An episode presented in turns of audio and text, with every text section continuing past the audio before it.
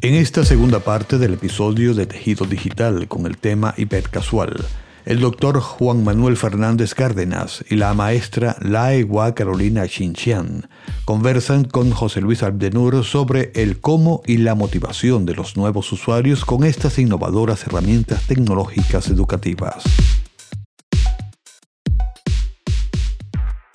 Ok, pero ¿qué motivación tienen ellos para intercambiar esa información en esta red?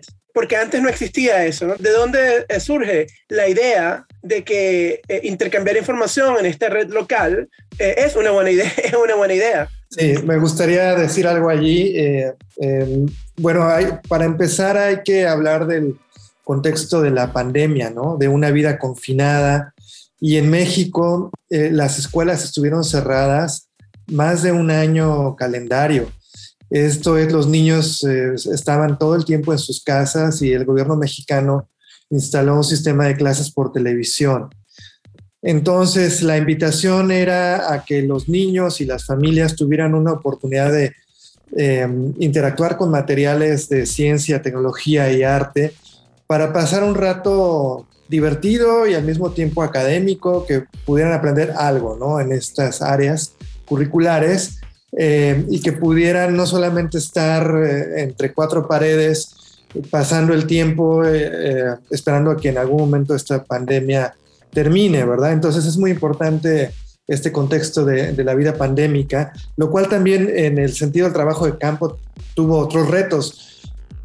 El ir e interactuar con, con familias, en esa época todavía no estábamos vacunados, entonces la realmente se expuso eh, pues con, con, la buena disposición de interactuar con doble cubrebocas y con la distancia que se pudiera para estar conversando con ellos, entregar los materiales, hablar de estas actividades y, y de hacerlo de manera muy discreta. Ya después empezaron a fluir las vacunas y la pudo ir de manera más regular los sábados, pero eh, es, un contexto muy, muy difícil porque la interacción está prohibida entre personas en lo presencial y desde ahí es donde se construye eh, un proyecto que permitan otras formas de, eh, de, estar en contacto, como la parte que menciona eh, del trabajo en línea. y cuando habla del servicio social, también me gustaría decir que en México los alumnos de, de carreras universitarias del Tecnológico de Monterrey y de otras eh, universidades del país, todas, todos deben de cumplir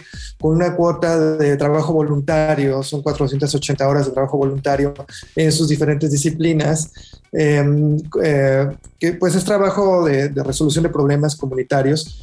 Y, y, por eso es que pudimos contar con la participación de estos estudiantes del Tecnológico de Monterrey, pero también pues de forma muy medida, ¿no? Como menciona Lai, a través de llamadas telefónicas o a través de trabajar con el diseño de las actividades y de, eh, recuperar la información de los Raspberry Pis. Entonces, es un poco eh, la respuesta también a, por qué no es una invitación a pasar un tiempo más creativo, más constructivo en, su vida. ¿Cuál es el, el, mayor tipo de información que, que, es, que ellos intercambian a través de esta red? Eh, fotos y mensajes de texto. Este, ahí también quisiera abonar el hecho de que estos participantes que fueron escogidos están en la parte más alta del Cerro Campana Altamira. Entonces, el acceso a ellos, el acceso de servicios básicos a ellos tienen una, una mayor dificultad. Incluso la parte de, del Internet, cuando conversábamos con las participantes, las señoras hablaban del hecho de que el acceso al Internet, por ejemplo, les cuesta a ellas un paquete eh, en casa 300 pesos. Eh, pero, por ejemplo, no es algo que lo pagan regularmente. Entonces, ahí es donde viene la importancia de esta red hiperlocal, que no necesitas eh, pagar por el servicio, porque el contenido está ahí dentro, o sea, hay contenido que está dentro del Raspberry y se va creando contenido a partir de las interacciones que puedan ir teniendo las familias. Entonces, creo que eh, la parte también de poder relacionarse con otros de esta manera, eh, que no les demandaba a ellos un, gasto adicional económico, también es una de las motivaciones para poder interactuar eh, con, la, con la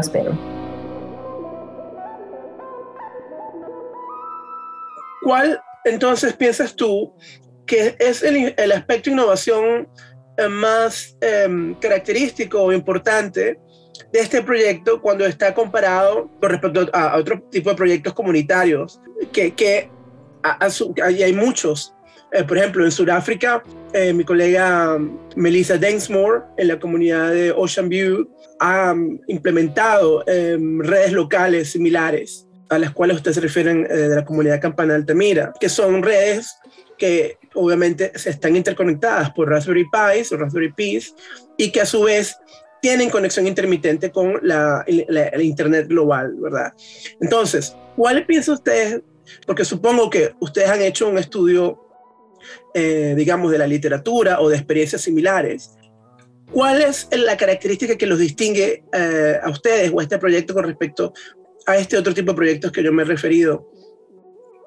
Yo creo que la particularidad va dada por el, contexto mismo de, de, la familia. No, no te podría decir o, compararlo con otro proyecto porque siento que el tiempo, la temporalidad y la parte del contexto es propio de, de, la campana Altamira, en el sentido de que para mí el, el aspecto de, innovación es el cambio que ellos han tenido en cuanto a la, a la implementación de un proyecto de ciencias o de acceso a este proyecto de ciencias dentro de un tiempo de pandemia. Y el poder haber creado un espacio de diálogo entre ellos, esta red eh, eh, eh, local entre ellos, donde se refuerzan sentidos de, de, comunidad, del sentido de, de, pertenencia a la comunidad y también poder hacer quizás el rescate del tiempo familiar, del tiempo eh, en, que ellos pueden pasar juntos y aprovechar el tiempo de una manera diferente.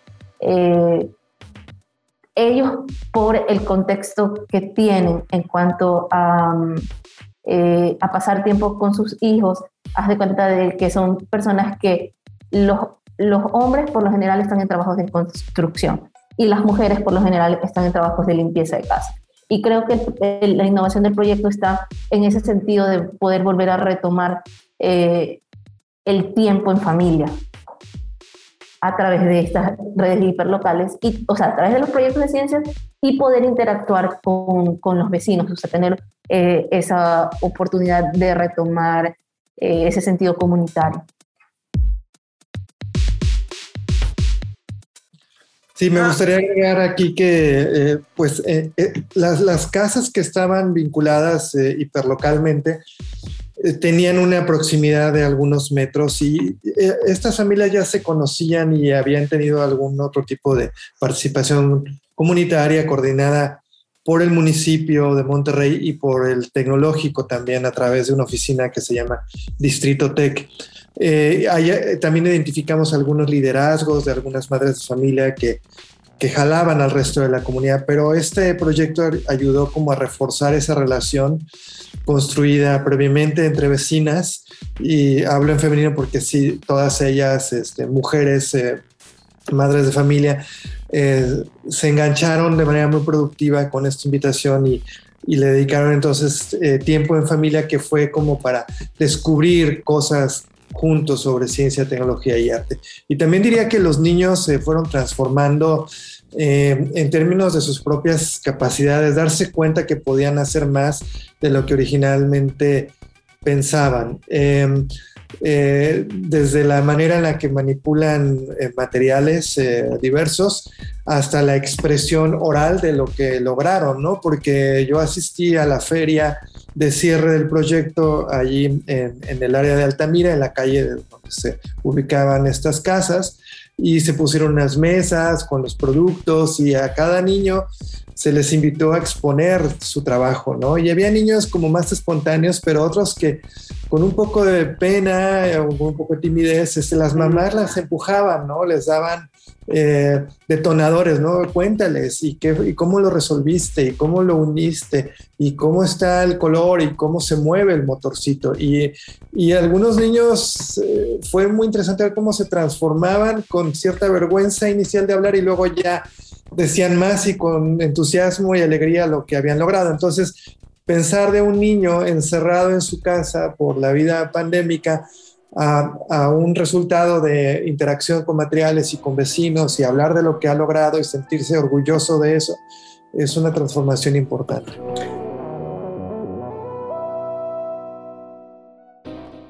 ¿Qué, rol jugó entonces eh, la, red eh, habilitada por los Raspberry Pis en, este proceso de interactuar con los materiales y sentirse orgulloso por las fabricaciones que presentaron, verdad? ¿Cuál, cuál fue, ¿Hasta qué punto esta red fue un catalizador de, de estas eh, actividades pues, de los niños? Yo creo que fue una oportunidad primero de descubrir otras posibilidades. Eh, otras posibilidades de formas de, aprendizaje a las que ellos estaban eh, acostumbrados. Eh, una de las constantes en las conversaciones que teníamos con las señoras, yo les decía, pero te das cuenta de, de que estás aprendiendo, de que estás, este, de que puedes revisar materiales educativos en otras formas. Entonces, conversábamos también de otras posibilidades como las redes sociales, como formas de, de aprendizaje. Entonces, yo creo que es una semilla para poder transformar su propia perspectiva y, acerca de sus trayectorias eh, de, de aprendizaje.